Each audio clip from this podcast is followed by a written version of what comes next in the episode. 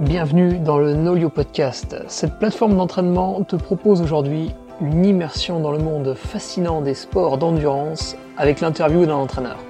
Nous allons chercher, pour toi public, la diversité de ce monde en pleine ébullition de recherche de la performance physique. Alors installe-toi confortablement, sors-nous ta plus belle tasse pour déguster tantôt un café, tantôt un thé, tantôt une tisane, et laisse faire ton inconscient, ton imaginaire, pioche des idées rassure-toi dans tes croyances, offusque-toi des différences et n'hésite pas à nous faire un retour.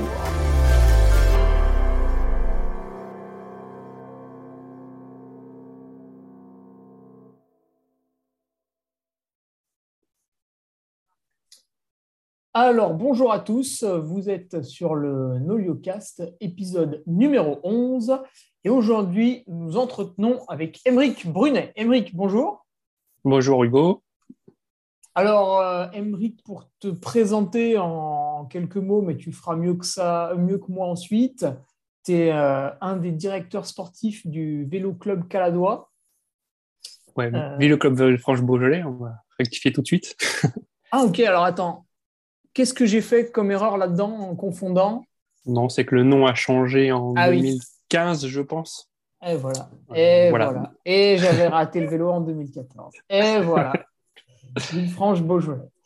Euh, et donc, tu es un des directeurs sportifs, mais tu es aussi entraîneur, donc tu disais depuis 2013. Alors, Émeric, explique-nous un petit peu qu'est-ce que c'est ta, formation qui t'a amené à entraîner euh, officiellement à partir de cette année 2013 alors, bah déjà, j'avais euh, avant ça obtenu le tronc commun du brevet d'État, parce que j'ai toujours été très, très ouvert d'esprit sur l'entraînement, etc. Euh, donc en étant coureur, parce que j'ai été coureur avant pendant 12 ans, notamment en élite. Euh, voilà, donc j'avais mon tronc commun de brevet d'État et quand les formations DE sont, mises en place, j'ai passé mon DE GEPS donc en cyclisme traditionnel euh, pour ben, en faire mon, mon métier officiellement, même si avant ça j'ai déjà entraîné et fait de la direction sportive dans d'autres cas. Mmh. Alors, tu nous signales justement que tu courais en élite. Est-ce que tu peux détailler un petit peu ça? Parce que tout le monde connaît le cyclisme avec le Tour de France, etc. Tout le monde sait qu'il y a des gens professionnels qui font du vélo. Mais rares sont ceux qui connaissent les, antichambres. Un petit peu, voilà, une fois qu'on a passé le stade du professionnel, qu'est-ce qu'il y a en dessous? Euh, oui, enfin voilà, on dit élite, mais entre guillemets, il y a eu la réforme, donc maintenant on dit plus première catégorie, deuxième catégorie, troisième catégorie. Et la première catégorie est assez large finalement. Il y a tous les, coureurs qui aspirent à être professionnels ou qui n'aspirent pas d'ailleurs, qui sont aussi des athlètes de haut niveau. Euh, il y a une base quand même assez large, je trouve, moi, dans le cyclisme. Et euh, voilà, j'ai fait 12 ans en, première catégorie, dans des équipes, euh, des équipes de division nationale. Oui, donc c'est tout de même un, un gros niveau. Tu as, côtoyé sans doute quelques coureurs qui sont passés professionnels depuis. Euh, que oh tu entraînes peut-être aussi Un bon paquet. Euh, je n'entraîne plus de coureurs professionnels, non. Euh, là, j'ai un coureur que j'entraînais cette année qui passe professionnel, mais il, il, va collaborer avec un, entraîneur de, de, son équipe. voilà, je, je, suis encore un petit peu, mais je n'entraîne pas, à, à, vrai dire, de coureurs professionnels aujourd'hui. D'accord. Euh, tu nous as parlé de tes, diplômes, euh, Est-ce qu'ils étaient tous nécessaires pour pratiquer l'activité de, coach ou est-ce qu'il y en a un seul qui suffisait? Et si oui, lequel? Euh, Non, un seul suffit, un, un diplôme d'État, mais oui, ils sont nécessaires. Euh, ils sont.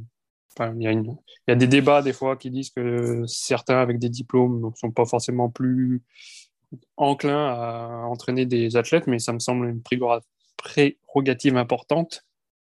Et bah, enfin, tous, les, tous les diplômés se battront pour ça et j'espère que ça continuera. Mais euh, oui, ça, quand même, ça amène quand même des choses euh, importantes, des, des bases et puis un aspect réglementaire qui est quand même important. Mais un seul serait, un seul serait suffisant, oui, bien sûr. ouais, c'est ça, c'est qu'il faut bien à un moment donné que tout le monde ait quand même la, une, espèce de base commune pour ensuite, pourquoi pas, faire des, des spécificités à droite à gauche. Mais euh, c'est vrai que c'est bien. Puis ce cadre réglementaire, comme tu dis, bah, en plus en, cyclisme, qui est assez, assez présent, hein, le, respect du règlement. Donc, dur, dur quand même de passer à côté. Même si c'est sûr, hein, des fois, on voit quelques personnes qui entraînent et qui en fait sont sorties de ne et qui sont sont pas forcément mauvaises, mais c'est vrai qu'on pas peut pas laisser euh, en plan comme ça. Euh, qu'est-ce qui t'a fait passer coach Emmerich puisque tu étais coureur bah, de très bon niveau, alors peut-être même que c'était un rêve pour toi euh, de passer professionnel et puis finalement tu es passé professionnel mais dans le coaching. Euh, est-ce que c'était un rêve de passer professionnel? Euh, Oui, enfin à un moment, on aspire tous à passer professionnel. Après, j'ai très vite vu que j'avais pas les, qualités physiques pour, pour le faire. On va dire que j'étais un, petit moteur, mais que j'exploitais à, à fond, je pense, si on peut résumer comme ça. Et ben, pour quand même l'histoire, moi j'ai aussi un diplôme à la base, j'ai un diplôme euh, dans l'informatique, j'ai un master informatique, donc Bac plus 5 en informatique pour être ingénieur informatique. Mmh. Et euh, voilà, au moment de la, bascule et de rentrer dans la vie active, euh, j'ai voulu continuer un petit peu ma carrière et, voilà, à force de, toujours s'intéresser à l'entraînement, aux aspects de l'entraînement, à suivre aussi des coureurs au quotidien, notamment en 2008, c'est un petit peu là, je pense que la bascule s'est faite. Euh, j'étais en train de finir mon diplôme, euh, mon master informatique. Et dans le même temps, j'ai fait toute la préparation olympique avec, euh, avec un athlète olympique, au jour le jour, donc à s'entraîner tous les jours avec lui, à, à se faire taper dessus tous les jours à l'entraînement. Mais voilà, je, pense que j'ai une, une, part de, comment dire, de la médaille olympique gagnée derrière et euh, du suivi euh, un petit peu psychologique, du, retour sur l'entraînement, etc.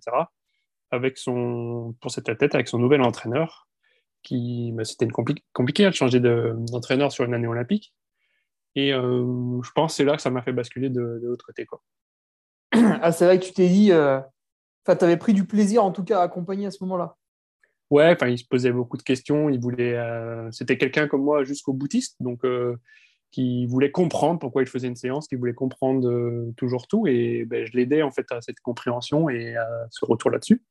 Et euh, ben, ça m'a voilà, ça m'a conforté dans ma démarche. Euh, j'étais déjà très ouvert sur, sur les questions d'entraînement. Enfin, je disais un peu tout ce qui pouvait me passer sur, sur l'entraînement. Donc, ça, ouais, ça a finalisé un petit peu le nouveau projet professionnel. Ah, ça, c'est assez intéressant, cette ouverture d'esprit, parce qu'en cyclisme, j'avais l'impression que c'était un sport où euh, tu restais beaucoup sur les écrits du passé. Tu vois, les, autres faisaient ça avant, euh, ça marche, donc on continue à faire ça. Vois, est-ce que tu ne trouves pas que ça a été, on y reviendra peut-être tout à l'heure, mais que ça, a été dur à, à, faire accepter de faire des méthodes différentes, tu vois, parfois peut-être de faire euh, moins d'heures ou des choses comme ça ah si, carrément. Après, euh, de temps en temps, il ne faut pas oublier justement de revenir aux bases aussi. Eh oui, oui, non, mais oui, bien sûr. Après, si vous faites 40 minutes de voilà, par jour. Non, mais il y, a, entre guillemets, dans ce qui se faisait dans le passé, il n'y a pas forcément que du mauvais. Il ne faut pas oublier les choses euh, bien qui étaient faites. Et ben, il y a un grand, encore une grande interrogation pour moi, dans, notamment dans le vélo. Euh, voilà, là, là, on est beaucoup sur le comment dire sur le qualitatif. Euh, on n'arrête pas d'écouter. Oui, je fais moins d'heures, euh, je fais plus de qualité, etc. Mmh. Beaucoup de choses comme ça. Et finalement, on se rend compte que, enfin, moi, je, l'ai toujours vu. Euh, je continue à le voir. Ceux qui n'ont pas fait leur, leur base correcte l'hiver, en décembre, janvier, on va dire, forcément, ils ont une saison pas régulière. Ça ne veut pas dire qu'ils vont pas marcher, ça ne veut pas dire qu'ils vont pas de résultats mais ils ont des trous dans la saison. Et ça, euh, je mets au défi quelqu'un de me, de, me prouver le contraire. Euh, pour l'instant, moi, je ne l'ai jamais vu. Ah ouais, revenir à un hiver donc un peu plus cool, un peu plus euh, voilà, axé sur les, heures d'entraînement. Et, derrière, après, tu peux justement passer maintenant dans ce qualitatif. On en parlera tout à l'heure avec les, différents capteurs qui sont démocratisés. en plus, toi, tu étais là en 2008, je pense que. Qu'est-ce qu'il y avait en 2008 Il y avait le ACRM déjà ou pas? Ouais, il y avait déjà le ACRM. Le CRM, euh, un des premiers cher, à avoir hein. utilisé, euh, c'est Greg Lemon en 88 ou 89 déjà. Donc, euh, ah ouais, ah ouais tant que ça. Ouais, bah peut-être un peu plus tard. Enfin, oui, c'était un, il a fallu qu'il se batte pour mettre le, SRM sur son vélo de course. son équipe n'était pas d'accord. Eh oui, eh oui. mais, on, mais on trouve des images aussi vieilles. Après, oui, c'était l'exception vraiment. Mais en 98, enfin non, qu'est-ce que je dis? 2008, il y avait déjà beaucoup de portables le portable qui faisait sa percée. Ah oui, le moyeu, le gros moyeu dans la roue arrière. Tout à fait. qui est très fiable hein, d'ailleurs. Bon, c'est un très bon outil. Il est un petit peu, il a disparu de la circulation euh, à cause des rachats euh, de marques, mais, euh, mais non, non, c'était un très bon outil. Ouais. exact. Et puis les pédales qui sont sorties maintenant, c'est pas mal aussi. Ouais, bah les, les pédales actuellement, c'est le, enfin, je pense le meilleur investissement au niveau qualité-prix pour les cyclistes. Ah, tu vas me faire franchir le pas, Émeric. Je n'ai pas pris encore. Mon prochain achat. Oui, euh, du coup, on comprend un peu à demi-mot ce, ce qui t'a plu finalement, puis ce qui te plaît, je pense encore maintenant dans, le métier de coach, c'est d'amener euh, un athlète euh, à, son, sommet. C'est ça, c'est quand tu as commencé à accompagner ton, ami là, pour la préparation des Jeux Olympiques. C'est le fait de pouvoir répondre à ces questions un petit peu. Tu avais face à toi un, forçat de, travail, j'imagine, et, et ce qui te plaisait, c'est ça, c'était de répondre à ces questions. Ouais, c'est ça, de l'accompagner. Enfin, finalement, euh, je ne l'accompagnais pas sur, le, sur la dimension entraînement en, soi, puisque de toute façon, son programme d'entraînement, il le respectait, euh, oui. on va pas dire à, la lettre, parce qu'il faisait toujours le minimum euh, de ce qu'il y avait à faire. Ah bon? Oui, enfin, d'ailleurs, des fois, c'est justement le retour des fois qu'on faisait, mais s'il avait 9 fois une minute à 450 watts à faire, ben les une minute, il n'était jamais en toute 450 watts, justement. Ah oui, Donc ça faisait des séances très, très, très difficiles. Et puis ben, pour celui qui est dans, dans, la roue et qui est moins fort, euh, c'est bon, encore beaucoup, beaucoup plus difficile. Mais... Euh, non, voilà, enfin, oui, c'est un petit peu ça qui m'a guidé. Puis des expériences aussi de temps en temps où justement j'ai fait directeur sportif sur des courses. En plus, à l'époque où il y avait encore les, les, oreillettes et ce genre de choses. Et voilà, j'avais un retour quand même très, très positif des, des coureurs qui me, ben, qui me confortaient dans l'idée de, de, faire ce métier. D'accord. Et aujourd'hui, justement, alors qui, est-ce que tu coaches aujourd'hui? Bah, Sans donner de, nom, hein, mais est-ce que c'est plutôt des gens du club? Est-ce que ça peut être des, euh, des cyclistes d'autres clubs qui te contactent de manière tout à fait indépendante? Ou est-ce que bah, même d'ailleurs, tu, tu n'as peut-être pas que des cyclistes avec toi? Alors, j'ai que des cyclistes. Euh, je suis pas, je ne me limite pas, mais euh, ma spécialité, c'est quand même le cyclisme. Donc, voilà, je veux autant faire ce qu'on sait faire. Ah oui, oui, oui, euh, je suis quand même salarié au Club Villefranche Beaujolais, donc euh, ben, oui, je suis des coureurs de, de Villefranche. Euh, après, non, c'est pas exclusif. J'ai aussi d'autres d'autres athlètes. J'essaye de me limiter pour pas que ce soit non plus trop chronophage. Mon, mon activité quand même principale, ça reste de la direction sportive de, de coureurs. Oui, c'est pour ça que tu es salarié. Oui. Donc voilà, les, sur ma structure d'auto-entrepreneur, euh, j'essaye quand même de pas trop surcharger. Pour, et puis ça, va vite hein, en vélo, euh, il y a beaucoup d'analyses à faire. Oui, oui, bah après on n'est pas obligé de prendre des, un entraînement pour faire que de l'analyse, hein. ça peut être que de la planif, il n'y a pas de souci là-dessus. Mais euh, non, je, je, enfin, oui, je me limite pour me concentrer à, vraiment à 100% sur les athlètes que j'entraîne. Pas faire les choses à moitié. D'accord. Et du coup, en te limitant, qu'est-ce qui fait que tu vas choisir un tel ou un tel pour, euh, pour le coacher, vu que tu ne peux pas prendre tout le monde? Bah Déjà, il faut que je sente une, euh, forte demande chez l'athlète. Je ne ferai pas la démarche d'aller le, d'aller le chercher. Donc, il faut que lui soit demandeur. Et après, de toute façon, enfin, je pense que comme pour tout le monde, c'est le feeling. Quoi. Si ça passe, euh, voilà, ça passe. On a, le même, on a la même recommandation au niveau du club. Euh, on n'oblige pas les coureurs à être entraînés par, euh, par les entraîneurs salariés au club, hein mais euh, on a un droit de regard sur les entraîneurs qui sont là. Et ben, pourquoi, pourquoi déconstruire une relation qui marche bien quand elle marche bien? C'est dommage. Donc voilà, c'est pareil, c'est au feeling. Quoi. Ah oui, ok, c'est vrai que au club, tu peux avoir un coureur qui va être entraîné par quelqu'un euh, du sud-ouest ou euh, quelque chose comme ça, qui serait venu pour courir dans le club euh, voilà, de DNA, on dit toujours ça, hein, de DNA. Ouais, N1 maintenant, mais ouais, N1, je pense. Ouais.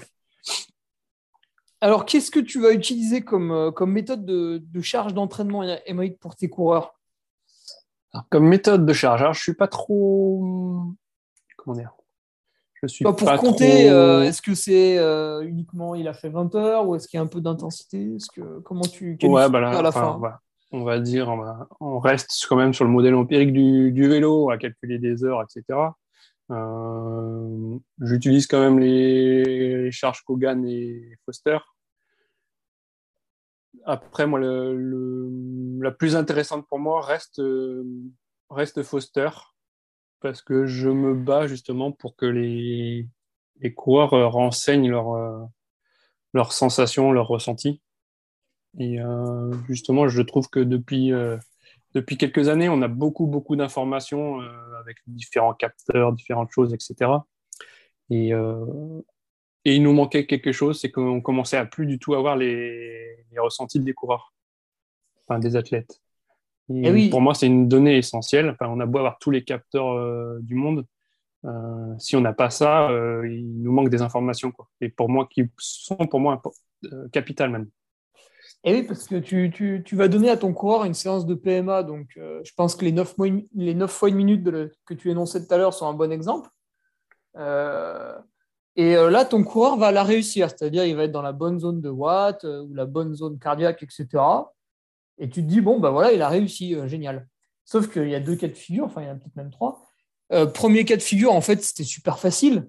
Donc, bah, en fait, sa PMA est sous-évaluée. Donc, toi, derrière, il va falloir que tu recharges un peu, enfin, que tu fasses des choses différentes. Ou alors, il a lutté euh, comme pas permis et il va mettre trois jours à s'en remettre. Et ça, avec le RPA, c'est pas mal. Quoi. Ouais, tout à fait. Ouais. Et puis, il y a d'autres données, enfin, même si maintenant on mesure, euh, on mesure le sommeil avec, euh, avec les montres, on mesure. ah, tu fais ça aussi? non, je le fais pas trop. non, mais je dis on peut, on peut faire ça, on peut hmm. mesurer le sommeil, on peut je pense que tu vas nous parler de variabilité de fréquence cardiaque un peu plus tard. Oui, c'est vrai. Euh, on peut mesurer plein de choses, mais au final, la montre, elle a beau dire qu'il a, qu'il a dormi 8 heures. Euh, s'il a passé une sale nuit, qu'il n'a pas envie d'aller rouler, euh, il faut qu'il rentre. La montre, elle ne va pas nous le dire. Eh Même si on a une petite idée qu'il n'a pas très bien dormi, on n'a pas le ressenti là, du, du coureur. Et bah, pour euh, la petite histoire, moi d'ailleurs, j'avais développé une application en 2010 euh, pour justement euh, que les coureurs renseignent leur, leur ressenti et leurs sensations sur les, sur les séances. D'accord. Je, je, ah, voulais juste, je voulais juste ça. ah, t'étais avant-gardiste, hein, parce qu'en 2010, si j'avais un bah, smartphone, mais voilà, c'était. Oui, il bah, fallait, fallait pas développer. Il n'y avait pas d'application euh, à l'époque. Hein. C'était encore avec euh, du HTML pour ceux qui comprennent le langage codé. Mais, euh, ah, c'était un, petit, un petit point exe sur ordinateur? Non, non, c'était. Je, je voulais qu'il soit sur mobile, justement. Mais ah. c'était entre guillemets une page web qui pouvait s'afficher sur n'importe quel mobile. D'accord, d'accord. L'idée, c'était justement que ce soit sur mobile. Donc, c'était quand même, oui, assez tôt dans, par rapport au, portable, mais que justement, que, ce soit simple quand le, quand le coureur il a fini sa séance, qu'il pouvait tout de suite remplir, euh, remplir ça. c'est pas mal. J'ai appris à l'utiliser.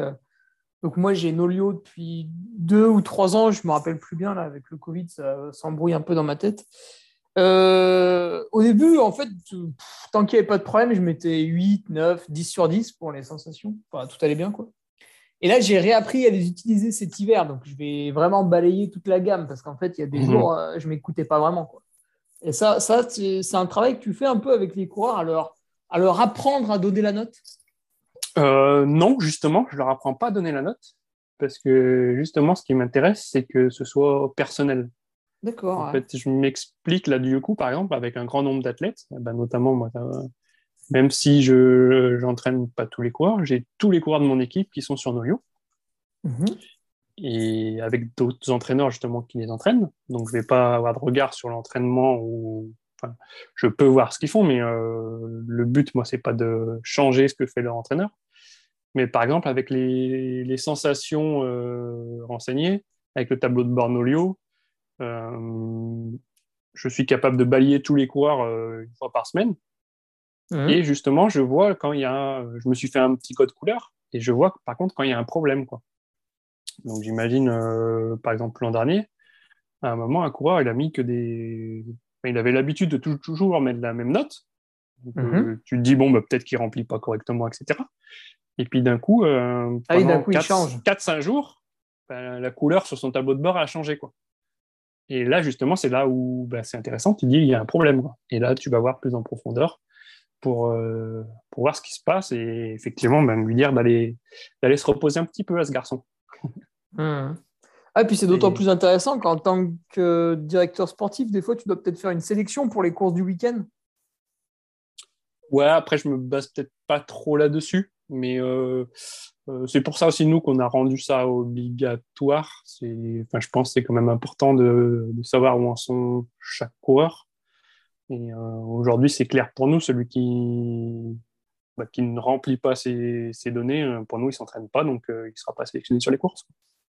Oui, et puis finalement, c'est lui rendre service parce que c'est pour lui éviter peut-être un, surentraînement dont on mettrait beaucoup plus de temps à s'en sortir. Quoi. Mieux vaut être un peu vexé deux semaines que. Ouais, enfin, sur, euh, sur les deux dernières années, là, franchement, on a réussi à déceler deux coureurs qui étaient en surentraînement. Et je pense que c'est, bah, du coup, c'est important euh, de pouvoir analyser ça. Ou même sur les stages, hein, c'est euh, quand on fait le premier stage de, début de saison, c'est toujours un petit peu le concours de, la demi-roue, de celui qui va rouler le plus fort, etc. Et, eh ouais, c'est la tradition. Et ouais, et quand au bout de deux, trois jours, tu as les plus faibles qui ben, mettent que les, toutes les séances sont, difficiles, etc. À un moment, tu te dis, il va péter une durite euh, avant la fin de semaine. Quoi. Donc oui, c'était entre guillemets la tradition du cyclisme, mais c'est pas c'est pas le but nous d'éliminer les plus faibles sur sur les stages. Voilà, pour apprendre un petit peu tout ça. Tout le monde n'arrive pas avec les mêmes. Euh, même pour tous ces coureurs qui vont peut-être habiter autour de Lyon, il y en a, ils sont un peu plus dans les monts du Lyonnais, d'autres un peu plus en ville. Il y en a, ils se sont fait avoir par la neige pendant 3-4 jours, d'autres non. Donc c'est compliqué aussi le stage de début de saison. Là, tu dois être attentif. Oui, oui. Puis entre, entre guillemets, les, les meilleures élites là, qui veulent euh, passer professionnels et qui font que du vélo, et puis euh, ceux qui sont encore euh, à l'école ou ceux qui travaillent. Ah oui, qui ont passé les examens en janvier, des choses comme ça. Il y a des grosses disparités, oui. Et notamment là, cette année, avec les coureurs de 19 ans qui ben, ont eu deux saisons un petit peu compliquées avec le Covid. Ouais. Ça va pas être les mêmes coureurs de 19 ans que par, que par le passé. Quoi. Ils sont un peu moins de vécu, donc il faut être un peu plus attentif encore. Ouais, ça va être des coureurs qui se seront peut-être plus entraînés, mais qui auront moins couru, ce qui sera un peu différent. Euh, quels outils tu utilises à part Nolio? Parce que tu l'as dit, donc tu as, ce, master d'informatique, tu as toi-même commencé directement à développer une application. Est-ce que euh, tu as, un petit, un petit outil en parallèle que tu utilises aussi pour, euh, parce que tu le maîtrises mieux ou... Non, enfin aujourd'hui j'utilise vraiment Nolio. Après j'ai un petit peu tout utilisé, tout testé, enfin, de par ma culture justement informatique et entre guillemets ingénieur qui, qui je pense s'ouvre un petit peu plus les, les esprits là-dessus. Enfin, voilà, j'ai utilisé TNPIC, j'ai utilisé euh, le bon vieux classeur Excel, j'ai utilisé euh, le calendrier partagé, j'ai j'ai un petit peu tout essayé. Et à un moment, bah, je continuais à fonctionner avec mon, mon tableur Excel et je me disais là finalement, le mieux, c'est de s'adapter au coureur qu'on a en face, de savoir lui comment il fonctionne. Quoi. Imposer un classeur Excel à un mec qui ben, va sur son ordinateur une fois tous les 15 jours, c'était un petit peu compliqué. Eh oui. Euh, enfin, j'ai couru encore avec des, des, coureurs qui avaient leur petit, euh, leur petit calendrier papier. Donc euh, voilà, cela, est-ce qu'il faut les forcer à, à changer leurs habitudes, etc. Je suis pas, n'en suis pas forcément convaincu. Mais après, voilà, il faut inventer les échanges avec l'entraîneur. Mmh. Ah oui, j'avais, euh, c'était en 2008, 2009, ma dernière année où j'avais un, un, calendrier où tu pouvais noter pas mal de choses. C'est l'entraîneur qui l'avait donné. Truc papier, ouais. C'était sympa. Euh, je l'ai perdu malheureusement. Franchement, ça, m'attriste parce que c'était rigolo. Hein. Quand j'avais 17 ans, là, ce que j'écrivais, c'était de la poésie. Euh, moi, j'ai toujours mes, tous mes, tous mes carnets, je pense. Même depuis, ouais, depuis 99, je pense, j'ai mes carnets. Ah ouais C'est... L'an dernier, je me suis replongé un petit peu dedans pendant le confinement. J'ai dit, tiens, je vais, je vais regarder un petit peu ça. Et oui, c'est, c'est assez enrichissant quand même de voir oui, qu'on mettait quand même beaucoup plus d'informations finalement sur notre petit, notre petit calepin qu'aujourd'hui avec tous les capteurs qu'on a justement. Ouais. Bah oui, parce que tu sais, euh, tu faisais ça, tu étais assis à ton bureau, il n'y avait pas d'ordinateur, il n'y avait pas de téléphone qui bipait dans tous les sens. Et du coup, tu écrivais vraiment tout ce que tu avais vécu pendant la séance. Ouais, ouais. Enfin, après, moi, c'était pas forcément sur la, c'était pas forcément sur la séance, mais enfin, systématiquement, il y avait la température, euh, il y avait euh, un petit peu le, circuit fait, euh, donc on avait une idée de la difficulté. Hein, quand, mhm. du coup, j'étais cadet. Ouais. Enfin, si je montais un col ou deux cols, c'était écrit dans le, dans le, dans le calepin. C'était écrit quand on se tirait la bourre avec, avec d'autres personnes, etc. Donc voilà, il y avait, ouais, il y avait beaucoup d'enseignements finalement. Mhm. Ah, il, y a des, il y a des anciens athlètes qui, des fois, dépiotent un peu leur carnet comme ça sur YouTube. Tu vois, ils disent voilà, en 95, je faisais ça, ça, ça. C'est marrant. Euh, quelle est ton approche, Emmerich, de, l'entraînement? Alors, en cyclisme, à demi-mot, j'ai dit que c'était très, très, très codifié, mais que de plus en plus, il y avait des gens qui faisaient des choses un peu différentes. Qu'est-ce que tu, utilises, toi? Tu es plus dans la tradition revisitée? Euh, Comment tu définirais ton, approche de l'entraînement? Euh, Je reste assez classique, on va dire. Euh, une démarche, ouais, un petit peu ce qui se faisait à l'ancienne, on va dire. Mais oui, très axé quand même sur, sur des nouvelles méthodes, sur le, sur l'entraînement par, par intervalle, qu'on va, va, appeler de différentes manières, mais finalement, ça reste l'entraînement par intervalle, qu'on a beau appeler comme on veut. Ah oui, c'est toujours un intervalle. Hein. Oui, on a beau dire du hit, c'est oui, un entraînement par intervalle, par définition. Euh, du polarisé, c'est justement euh, de polariser les entraînements par intervalle et les entraînements sans, sans intervalle.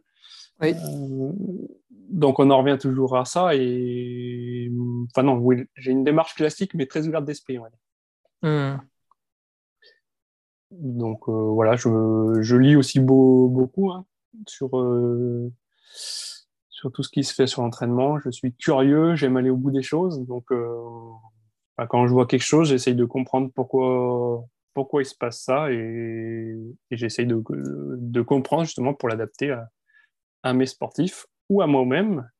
Parce que je roule encore un petit peu, euh, beaucoup moins qu'avant, mais euh, voilà, j'aime bien aussi tester les, les séances que, que je donne. Ah, c'est marrant ça. Et qu'est-ce que tu lis en ce moment justement sur l'entraînement? Alors en ce moment, pas grand-chose. Ouais, ou dernièrement, tu vois, il n'y a pas longtemps.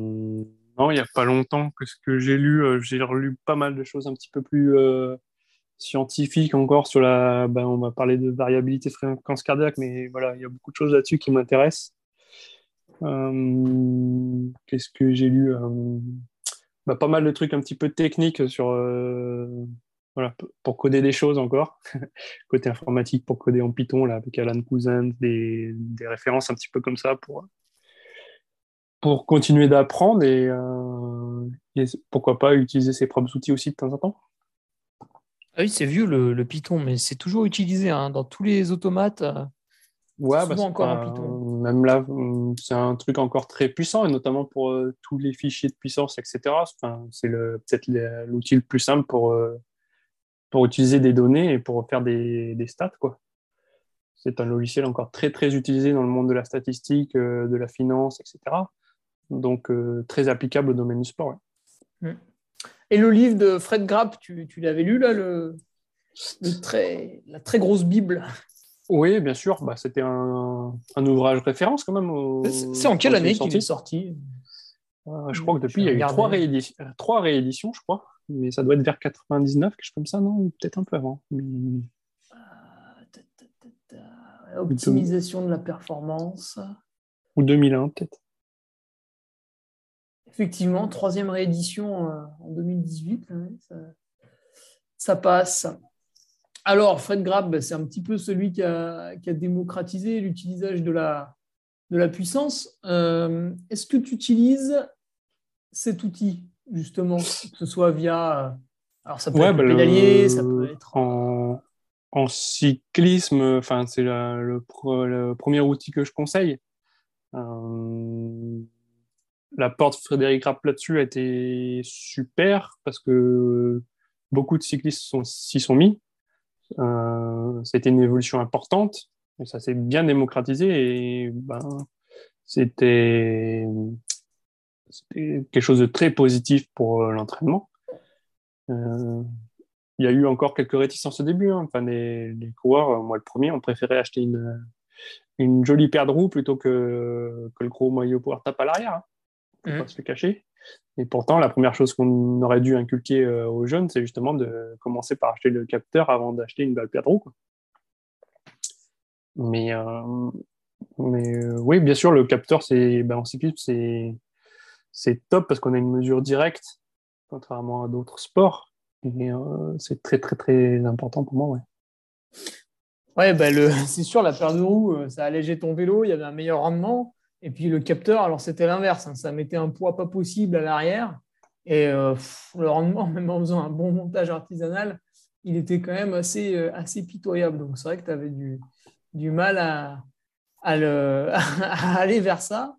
là, maintenant qu'il y a les pédales, qu'il y a les, les pédaliers Quark, PowerTape, SRM qui sont là, il y a un petit peu de, de quoi faire. Alors, est-ce que tu as tout le temps le nez sur la puissance quand tu mets un entraînement à tes coureurs ou est-ce que tu le mélanges avec un, ressenti cardio euh, Par exemple, non, enfin, le... j'ai des coureurs qui prennent le, cardio, mais après, ce sera plus pour faire la corrélation derrière sur euh, justement le ressenti, etc.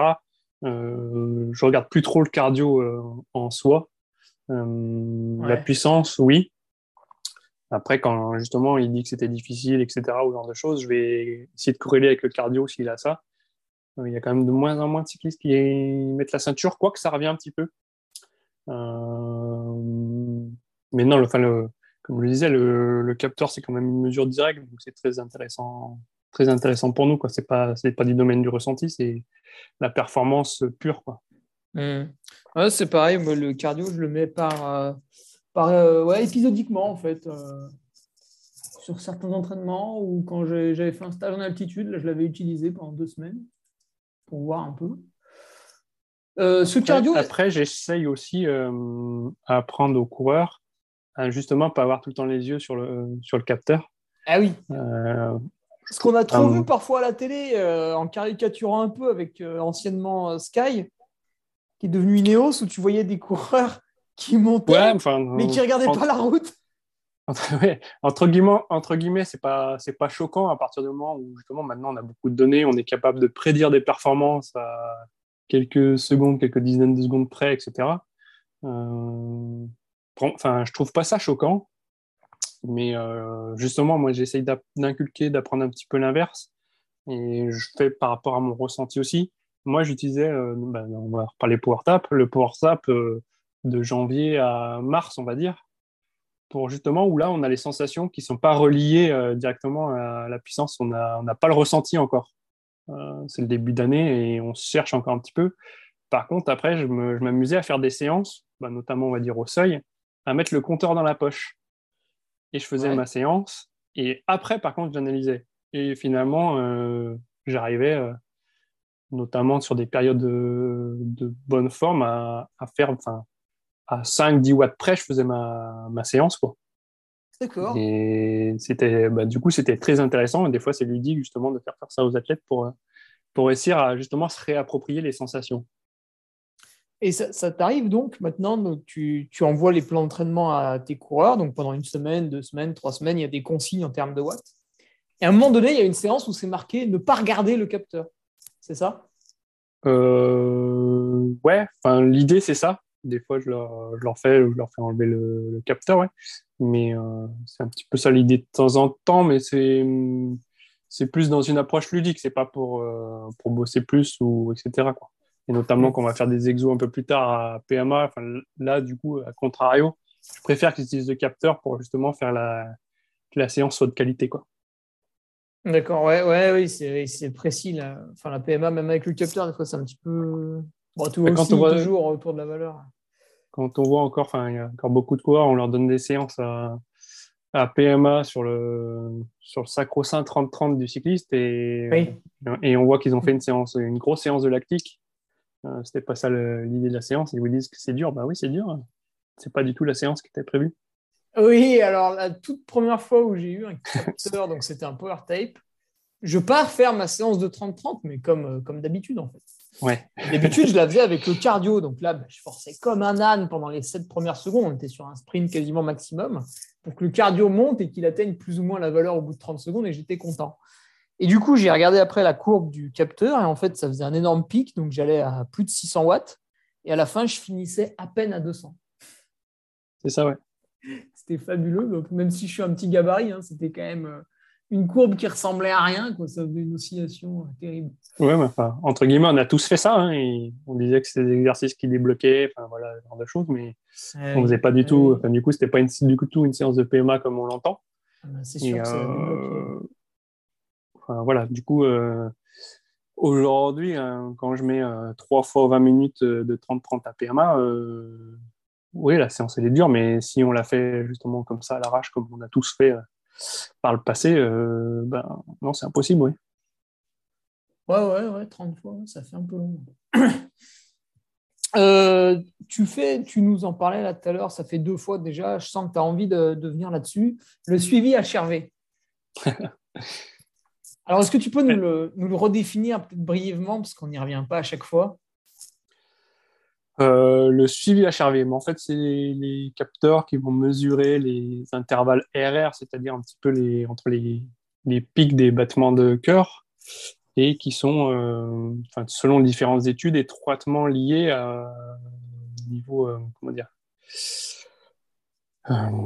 liés au système nerveux parasympathique et au système nerveux sympathique. Donc, ils vont définir notamment si, on peut accepter ou pas un entraînement intensif. C'est un petit Voilà. peu ça l'idée finalement. Euh, Donc voilà, enfin, moi je me suis beaucoup intéressé là-dessus. Euh, voilà, l'idée en soi est super. Après, euh, bah, du coup, je l'adapte pas. je l'adopte pas. Ce que je me dis que c'est contraignant, notamment pour mes athlètes qui sont pas des professionnels.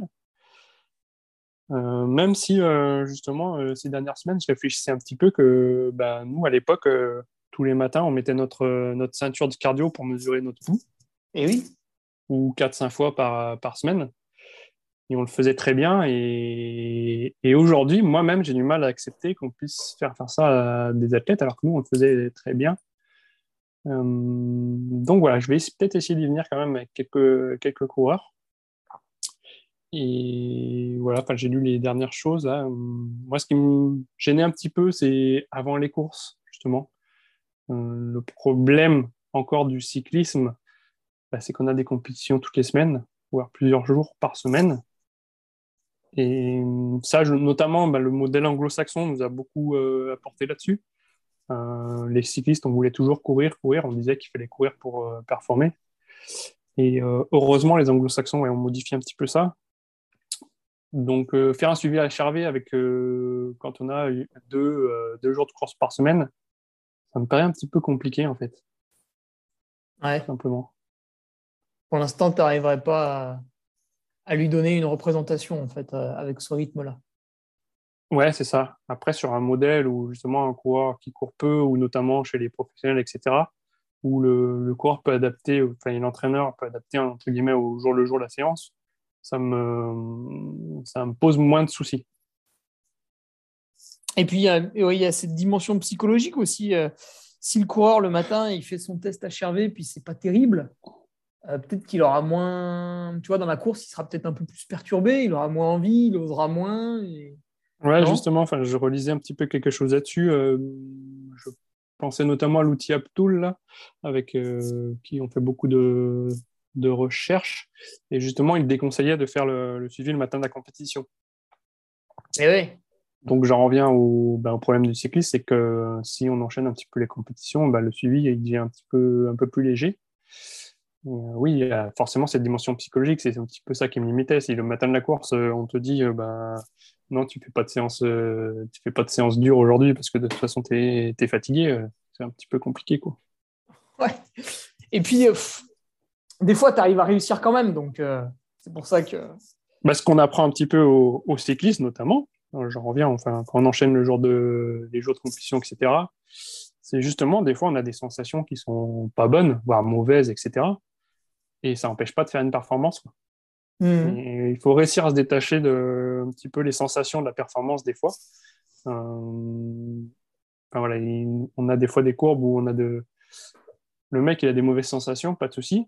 Mais pourtant, enfin, il est pas loin de ses records sur, euh, sur, les, sur les watts, sur les, sur les données références. Quoi. Et là, enfin, il faut faire un petit travail pédagogique là-dessus. C'est, c'est pas parce que tu, tu te sens pas bien que tu peux pas être performant. Quoi.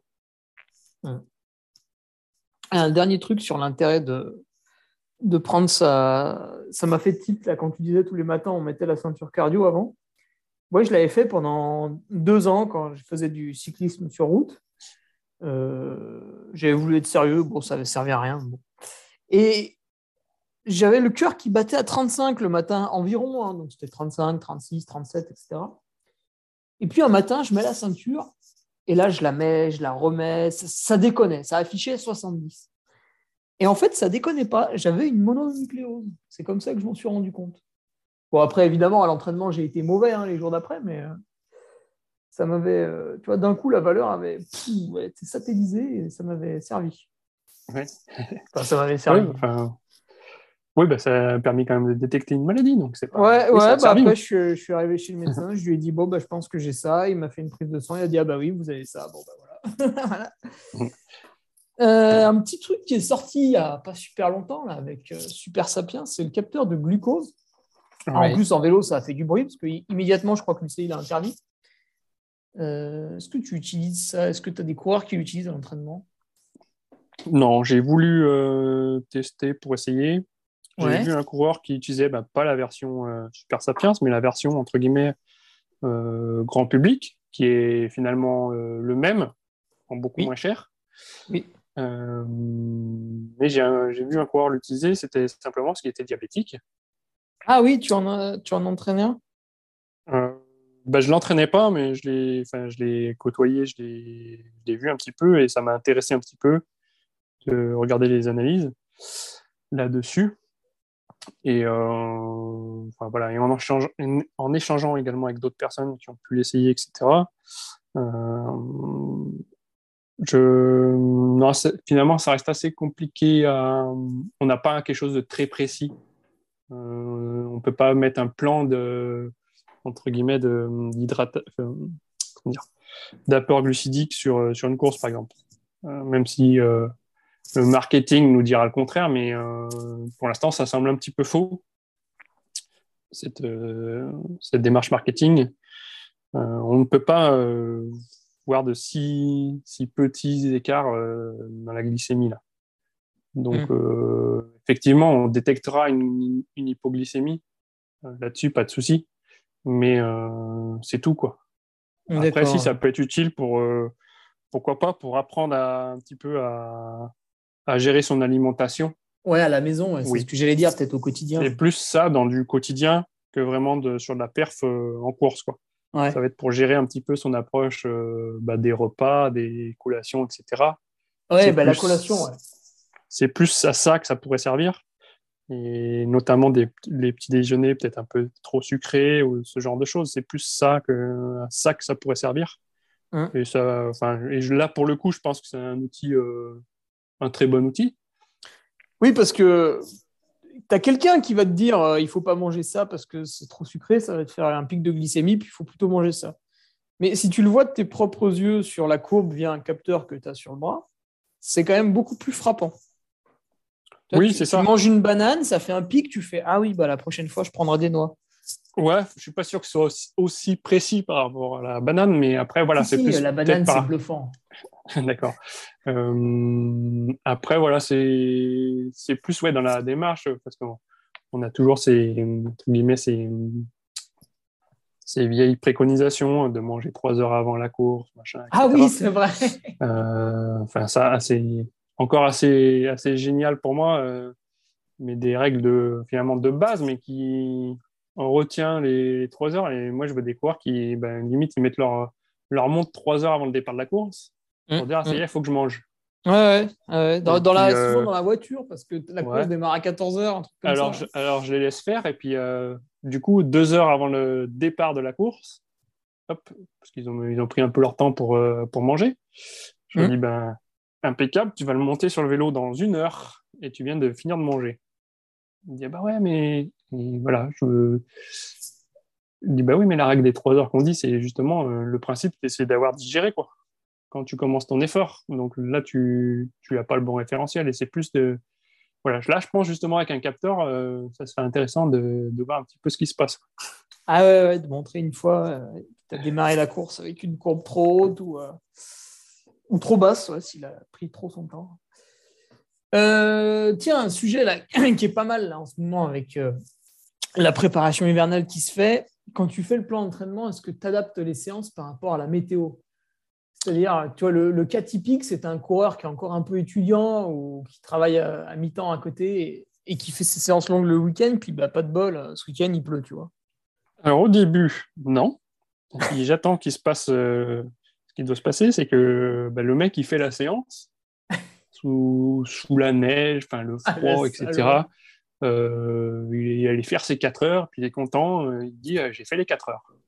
Ah ouais, ok. Et là, bah, je lui dis bah non, c'est pas, c'est pas ça, quoi. C'est, Si tu suis le plan à la lettre, c'est que ben, tu as tout faux dans l'entraînement. voilà, c'est un petit peu la, démarche pédagogique peut-être extrême, mais euh, euh, pour, pour moi, entre guillemets, il n'y a rien de pire que l'athlète qui suit justement le plan euh, défini à l'avance, le plan à la lettre. Mmh. S'il est adapté au jour le jour, oui, qu'il le suive, oui, très bien. Mais si c'est un plan fait sur trois semaines et qu'il le suit à la lettre, ça veut dire qu'il est passé à côté de quelque chose. Et, et pour moi, c'est entre guillemets, enfin, c'est pas bon. Si, c'est bien, mais c'est pas bon. ça veut dire qu'il s'est pas écouté ou qu'il n'a pas écouté justement le, la météo ou les paramètres extérieurs. Oui, parce que toi, tu, ce que tu lui proposes, c'est de faire 4 heures d'endurance. Et puis, en fait, lui, avec le froid, il va faire ses 4 heures d'endurance, mais il va prendre énormément de risques parce que bah, les voitures le voient moins bien, parce que la chaussée elle est glissante, parce que si tu t'enrhumes, bah, derrière c'est une, ou deux semaines sans faire de la PMA, etc. etc. S'il est malade une semaine, euh, oui, enfin, le, rapport bénéfice-risque il est, il est négatif. c'est ça. En fait, du coup, il faut que le coureur il, se dise tiens, samedi j'ai ça. Euh, est-ce que ça va plus me coûter de la faire que de ne pas la faire ou de l'adapter quoi parce que Après, du coup, enfin, le, le, problème, justement, je disais par rapport au volume qu'il est important, notamment l'hiver, etc. Donc, euh, c'est un petit peu légèrement contradictoire avec ce que j'inculque aussi. c'est justement de dire qu'il faut savoir adapter et savoir faire moins. Euh, mais voilà, il faut écouter les, éléments extérieurs.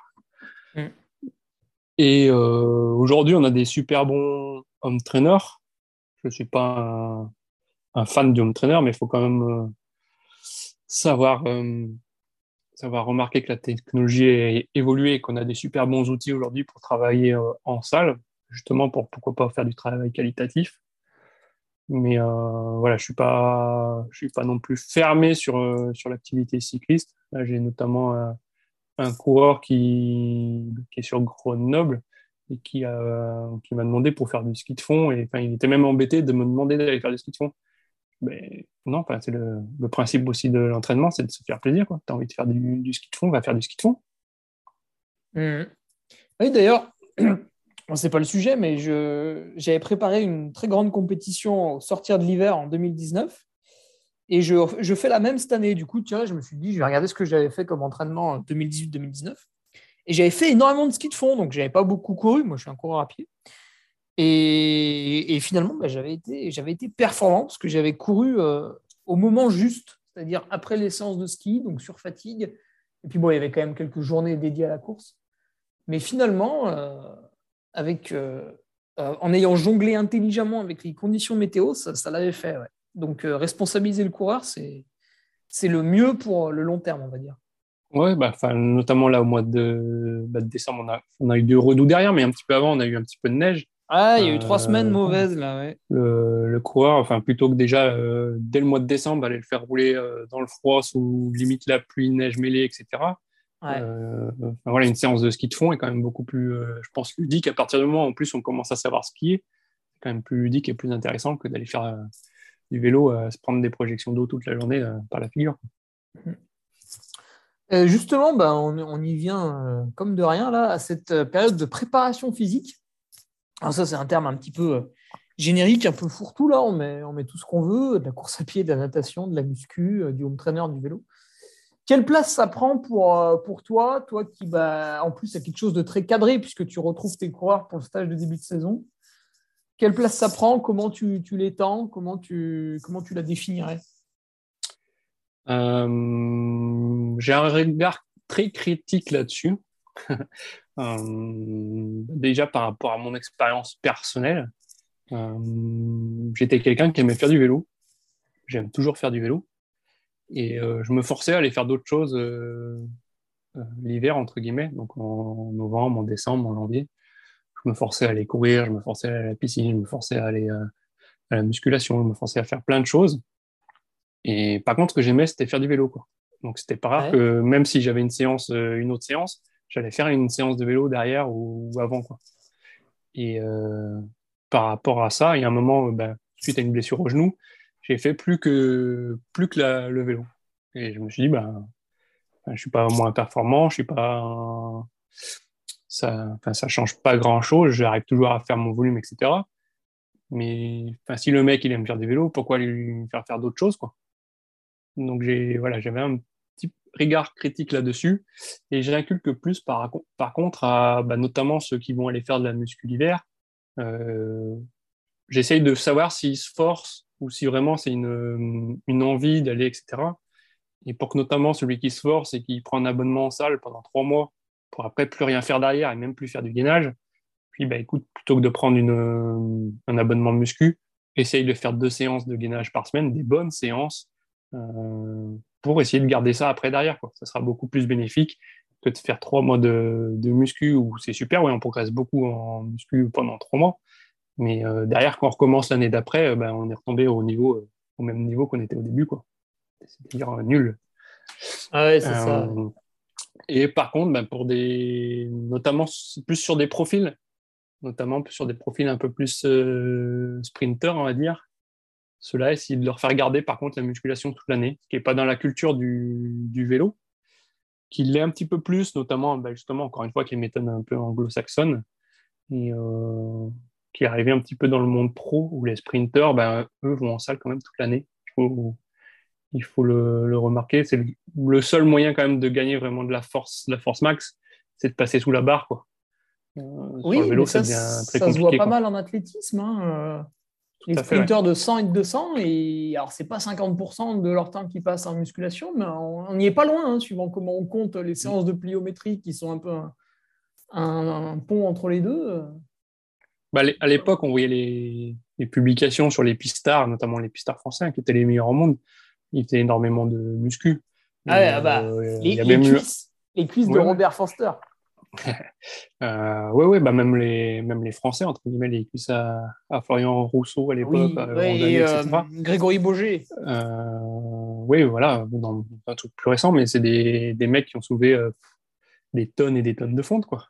Mais on, on le transposait pas trop à la route, euh, encore une fois, par des, croyances un petit peu ancestrales. Mais euh, c'était pas dans les morts, ça l'est un petit peu plus. Et il y a des profils où c'est intéressant. Et puis ça, c'est peut-être venu avec le fait que justement, tu as certains pistards qui sont passés sur route et qui sont devenus d'excellents sprinters. Euh, Brian Cocard, par exemple. Et tu te dis qu'en fait, ces mecs-là, tu les laisses tranquilles dans le peloton? Finalement, ils font pas trop de vélo, tu vois, dans le peloton quand tout se passe bien. Et à l'arrivée, tu leur fais un effort hyper explosif. Et là, tu es obligé d'être. Euh, oui, puis enfin, aujourd'hui, on, enfin, on le voit, les, les... on a été beaucoup sur les gains marginaux, etc. Enfin, on, commence à chercher des choses pour des demi-watts ou des, des, enfin, vraiment des, des, petites choses. Et euh, à côté de ça, ben, vous avez un sprinter qui, qui pousse 1800 watts. Euh, sur un sprint et euh, il va pas aller à la salle de muscu pour gagner euh, plus quoi. Donc c'est un petit peu euh, c'était un petit peu paradoxal et c'est quand même bien rentré. je vois notamment on va dire ce qu'on peut dire ce qu'on veut sur des, des coureurs comme euh, Lance Armstrong, mais euh, c'était un coureur qui, allait qui avait sa séance en salle toutes les semaines, quoi. Oui, il y avait des vidéos euh, sur YouTube. Bon, après, il te montre ce qu'il veut, mais euh, il faisait des préparations avec des, des, des, blocs et tout, des, des, montées là, un peu formes, tout ça, euh, dans différents sens. J'ai fait des trucs qui ressemblent, c'est assez, assez casse-pattes. Hein. Ouais, D'ailleurs, tu n'as pas fait de vidéo avec les séances de musculation dans Samsung. Hein? Tu n'as pas fait de vidéo avec les séances ah, de musculation Non, non, non, bah, j'ai arrêté depuis qu'Alesso m'a tapé sur les doigts. Euh, Emery, comment tu fais pour progresser en tant que coach depuis ces années? Parce que 2013, bah, tu vois, on va bientôt fêter tes 10 ans de coaching officiel. Donc, euh, tu disais, tu lisais un peu, beaucoup. Ouais, euh, peut-être au euh, quotidien avec les nouvelles générations de coureurs qui arrivent aussi, qui te parlent de choses et d'autres.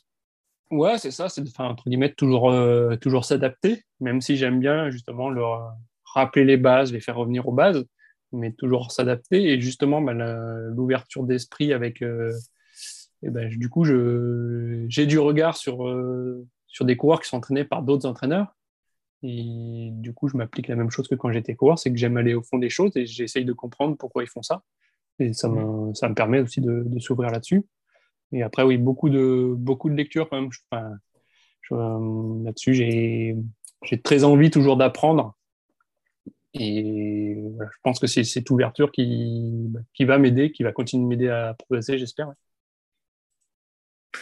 Comment tu dirais qu'il a évolué le métier de coach sur les, sur les dernières années? Tu disais au début, tu avais juste le, petit, euh, le petit carnet papier, après le Excel, après le Google Drive, etc. etc. Mais même sur le terrain, est-ce que tu as, as, vu des évolutions euh, que tu peux noter? Ouais, alors euh, bah, nous, les évolutions en vélo, elles sont quand même euh, assez euh, importantes. C'est qu'aujourd'hui, tout le monde parle de watt. Ah oui, oui, voilà. un peu trop, justement. Et moi, enfin, je rappelle que mon activité principale, c'est comme directeur sportif plus qu'entraîneur. Donc, il y a des choses un petit peu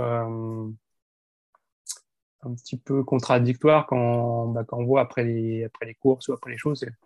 Il y a des cours, la première chose qu'ils vont voir, c'est les watts d'un tel, les watts de ci, les watts, etc.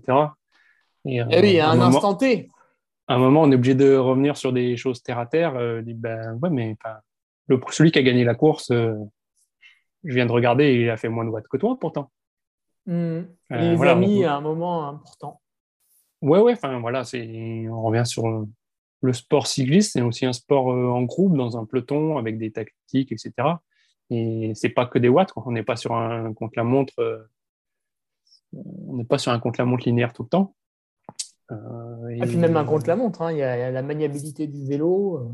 Ouais, ouais. après, là, je pense qu'aujourd'hui, notamment chez les, dans le monde professionnel, on en est arrivé à un point où, où on peut aujourd'hui se contenter que de, de produire les watts sur l'effort euh, au moment où on le veut. Euh, tout a été analysé avant. Enfin, voilà, le mec, sa position sur le vélo, elle est au top. Enfin, il n'y a plus de soucis. Quoi. Il n'y a pas une erreur de pilotage, c'est tout ce qui peut lui arriver. Quoi. Mmh. Mais, euh, mais sur la course sur route, ça reste encore différent. Et euh, c'est autre chose qu'un concours de watts. Quoi. Ah, la tactique, le peloton. Et euh, tu as justement une super anecdote. Euh, souvent, je m'amuse un petit peu pendant le Tour de France ou la Volta à faire quelques paris sportifs. Tu vois, sur BetClick, je mets un euro ou deux sur le vainqueur, etc. Et puis, à un moment donné, je crois que c'était la Volta, j'avais mis euh, que quelqu'un, un sprinter qui était dans le peloton ne, gagnerait pas. Donc, en gros, j'avais parié sur l'échappée. Parce qu'ils avaient 8 minutes d'avance. C'était une étape qui n'était pas dure. C'était cousu de fil blanc. Ils allaient, ils allaient gagner. Et en fait, dans l'échappée, il y en a un qui a voulu moins relayer. Du coup, ça a énervé les autres. Il y en a deux qui se sont engueulés, qui ont arrêté de rouler. Donc, il n'y en avait plus qu'un ou deux qui roulaient. Et finalement, ils se sont fait rattraper. ça a été un sprint massif et j'ai perdu. Tu vois. Donc, comme quoi, il y a, je pense qu'il y a un aspect. Enfin, en, vélo, et c'est aussi pour ça que les gens aiment bien regarder, il y a un aspect psychologique qui est quand même très, très présent. Ouais, ben, l'aspect tactique, déjà, puis un aspect psychologique ouais, très, très important. Et ben, c'est pour ça aussi que j'aime, moi, mon métier, c'est pour toute cette dimension-là. Ah oui, parce que toi, en plus de les entraîner, tu les, tu les drives après, quoi. Ouais, voilà. Euh, donc, c'est toutes ces dimensions moi, qui, qui m'intéressent, plus que l'entraînement à la base, on va dire. C'est vraiment cette dimension de d'amener le coureur au, comme on l'a dit, au, mieux qu'ils pouvaient. Mais bah, ça commence par la compétition. Quoi. Et quelle, quelle, serait ta plus grosse erreur en tant que coach, Émeric? La fois où vraiment tu t'es dit, là j'ai merdé, là, j'aurais pas dû faire ça. en tant qu'entraîneur, hein, tu veux dire? Euh, ouais, bah après, c'était une super anecdote en tant que directeur sportif. Hein. c'est une question un peu pour se marier, tu vois. C'est un peu la fin, c'est pour rigoler. Ouais. Euh, non, la plus. Enfin, guillemets, la plus grosse, ce serait difficile de voir vraiment la plus grosse parce que des erreurs, on en fait enfin, régulièrement. Et tant mieux. On va pas citer la maxime qui dit euh, soit je gagne, soit j'apprends. ah oui. Euh, c'est un petit peu ça l'idée, quoi. Les, erreurs, il a fallu les faire pour pour pas les reproduire. C'est un petit peu ça l'idée. Et euh, bah, comme je dis, moi j'étais aussi je me suis appliqué à moi-même euh, beaucoup de préceptes et de principes d'entraînement. Et oui, bah, il y a des choses qui ne m'allaient pas du tout, mais je les ai essayées pour savoir qu'elles ne m'allaient pas. Hmm. Et c'est un petit peu ça aussi qui est intéressant. On en revient à ce qu'on disait au début pourquoi choisir un, coach euh, notamment diplômé? C'est justement, il va pas forcément se servir de son expérience personnelle. Quoi. Euh, je vois encore, enfin, notamment dans le vélo, c'est encore bien répandu, des, des anciens coureurs qui s'improvisent euh, coach et ils font des programmes à des mecs, mais ouais, ils font ce qu'ils faisaient eux, quoi, parce que ça marchait bien sur eux. Oui, oui, bah, après... après, enfin, voilà, c'est une méthode comme une autre, mais c'est justement enfin, le, contraire de, de ce que je veux faire moi pour, pour les athlètes. Ce n'est pas l'expérience personnelle, mais de servir de cette expérience personnelle, oui, mais euh, le but c'était de s'adapter à chaque fois. Et du coup, tu as un petit peu évité la question. Hein. Euh, oui, bah, des erreurs, on en fait régulièrement. Il hein. n'y a, pas une fois où tu as envoyé un entraînement, euh, je sais pas, il était infaisable parce que tu t'es gouré de chiffres ou un truc comme ça? Non, j'ai pas d'exercice comme ça. Après, justement, bah, on va revenir à l'expérience personnelle. J'étais allé faire une, séance pour essayer. Euh, effectivement, elle était très dure. Mais après, elle me correspondait parce que c'était des, choses en force à des intensités euh, assez incroyables. Mais pour dire, c'était des séances de force à I5, quoi, en gros. Ouais. Donc, ah truc. Euh, force explosive. Hein, non, non, de la force, euh, enfin, faire du limite, de, ouais, quasiment à PMA euh, en force, quoi. Donc, la, la, séance, quand même assez imbouffable, il faut le dire. Oui. mais vu mes caractéristiques, entre guillemets, j'ai été surnommé Bracasman, quoi. pour moi, la séance avait été dure, mais faisable. Et je l'ai un coureur qui m'a demandé de le suivre sur 4-5 semaines pour euh, préparer un objectif. Euh, vu les caractéristiques de la course, je, bah, lui avais proposé un petit peu cette séance dans une, en escalier en plus, de plus en plus dur de semaine en semaine. et bah, la première semaine, ouais, il est arrivé et il voulait me mettre une tarte. Quoi.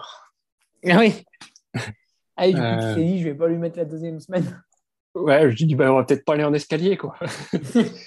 Mais euh, ouais, enfin, moi, la séance m'avait paru dure, mais faisable. Mais pour, euh, justement, pour un autre athlète, bah, en plus qui était un athlète pourtant international, lui, c'était clairement impossible, quasiment. Quoi.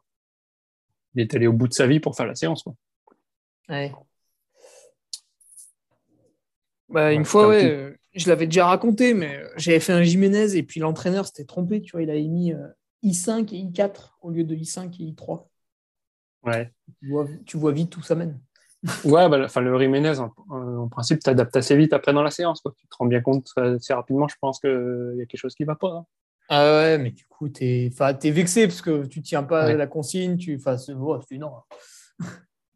Et à l'inverse, Emmerich, euh, la perf dont tu serais le plus fier de tes athlètes, là, vraiment un jour, ça t'a fait plaisir. Tu t'es dit, ah, putain, là, il a mis la balle au fond. Euh après, il y a enfin, l'année 2021 où j'étais, comment dire, super euh, si, fier de ce qu'on avait fait un petit peu l'entraînement. Euh, sur un stage, euh, on avait décidé un petit peu de faire des simuler des arrivées un peu lactiques, des choses qu'on ne faisait vraiment jamais. Parce qu'on s'était dit, ouais, c'est bien, dans les stages, on prépare les sprints, notamment les sprints sur le plat, on s'emmène, etc. Euh, plein de choses qui sont jamais en plus euh, réalisables en course, parce qu'on n'est jamais 6 pour emmener un sprint en course chez les amateurs. Ouais. Euh, bref, enfin voilà. Et on s'était dit, pourquoi pas faire de, d'autres choses et simuler un petit peu des, des sprints lactiques pour justement d'autres personnes un petit peu que nos sprinters, parce que finalement, eux, on ne les faisait pas bosser forcément leurs arrivées. Et deux mois plus tard, on, on, gagne une des premières courses de l'année et j'ai retrouvé dans le, dans le sprint final euh, les mêmes valeurs, exactement les mêmes valeurs sur une minute qu'on avait fait en stage. Euh, ah ouais, de, de, ton coureur? Ouais, tout à fait, ouais. D'accord. Euh, on avait dû faire une dizaine de sprints, en, plutôt en tolérance lactique. Et deux mois plus tard, pour gagner la course, il a fait exactement la même valeur qu'il avait fait à l'entraînement. Quoi.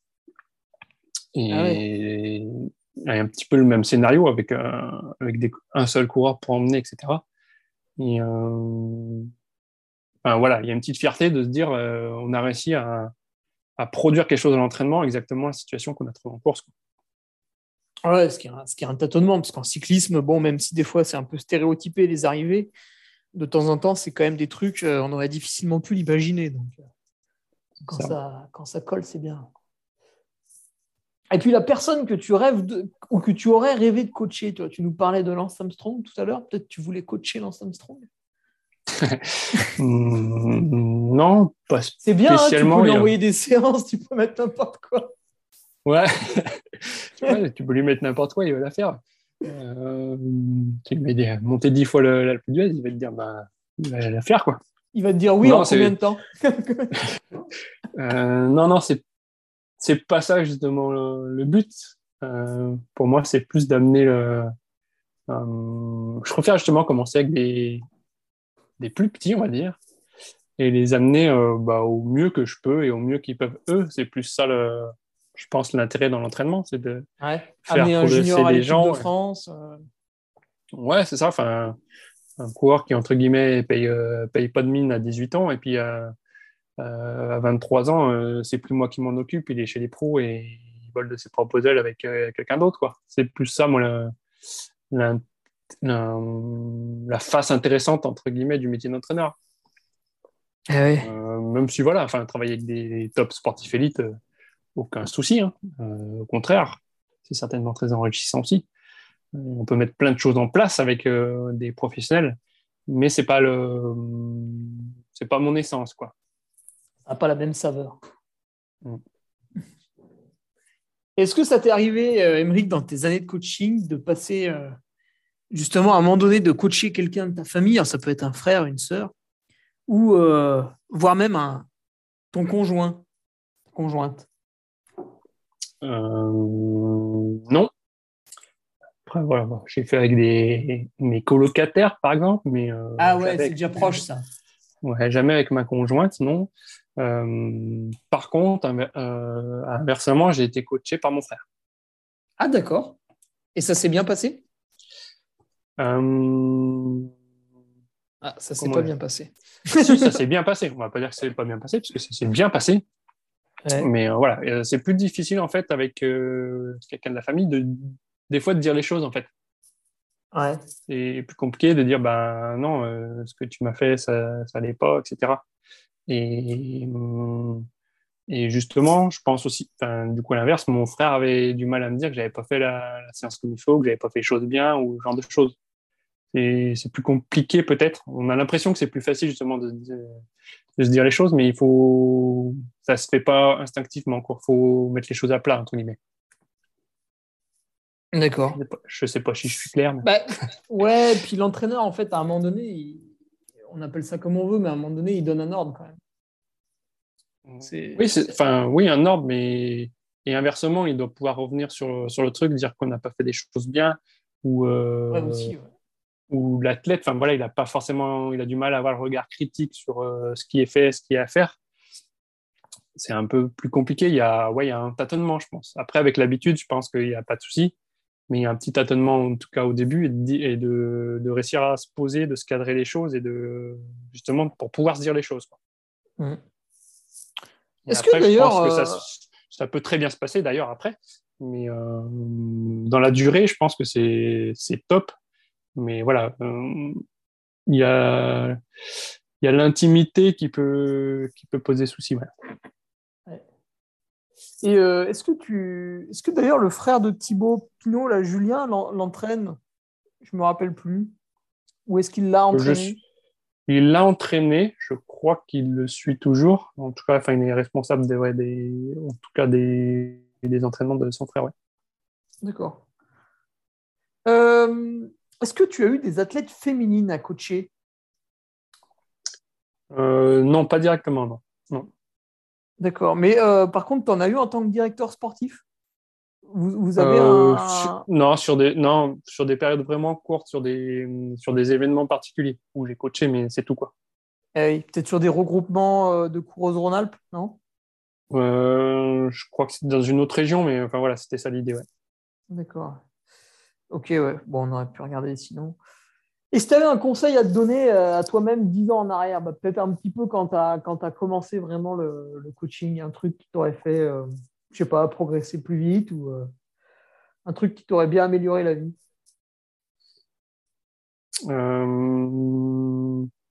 Alors, si tu fais le faillot, c'est avoir découvert Nolio plus tôt.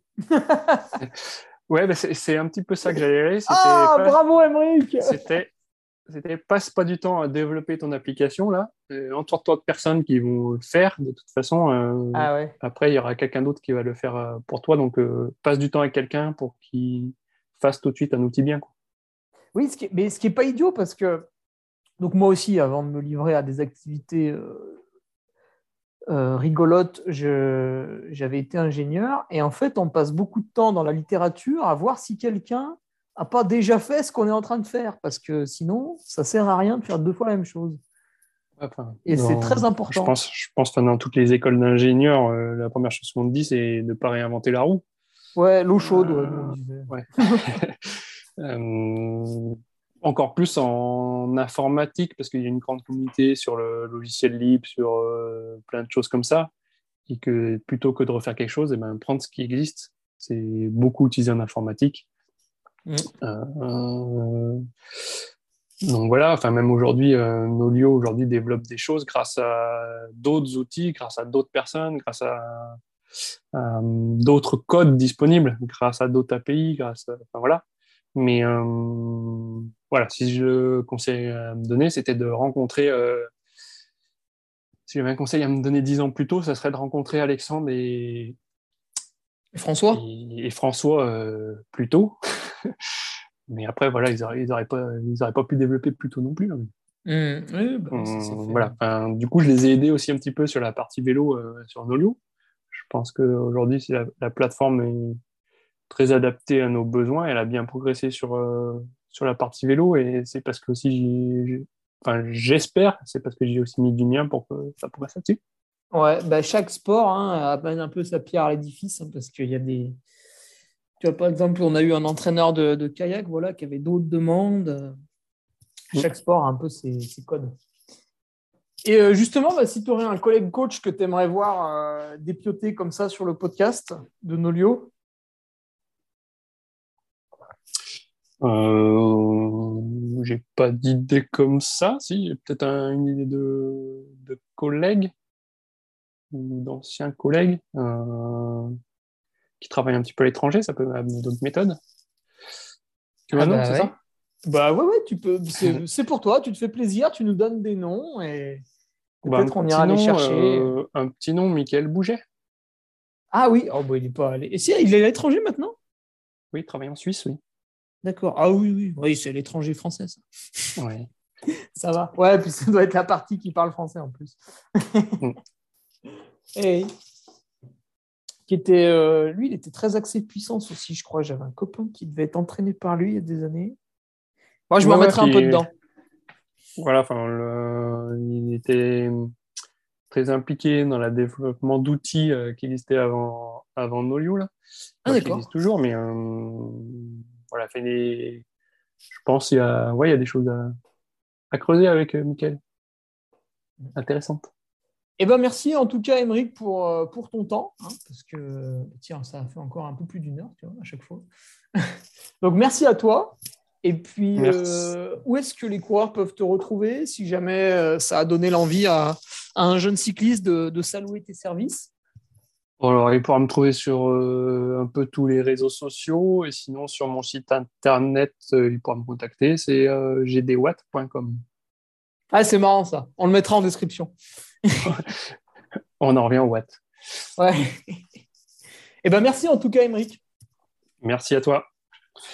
Allez, bonne journée. Salut. Bonne journée. Salut. Tu viens d'écouter un nouvel épisode du Nolio Podcast. Je sais, c'était génial. N'hésite pas à réagir sur l'une ou l'autre de nos plateformes, que ce soit notre page Facebook, Instagram, notre groupe Strava ou sur LinkedIn. Les liens sont dans la description. Allez, à bientôt pour un nouvel épisode. Salut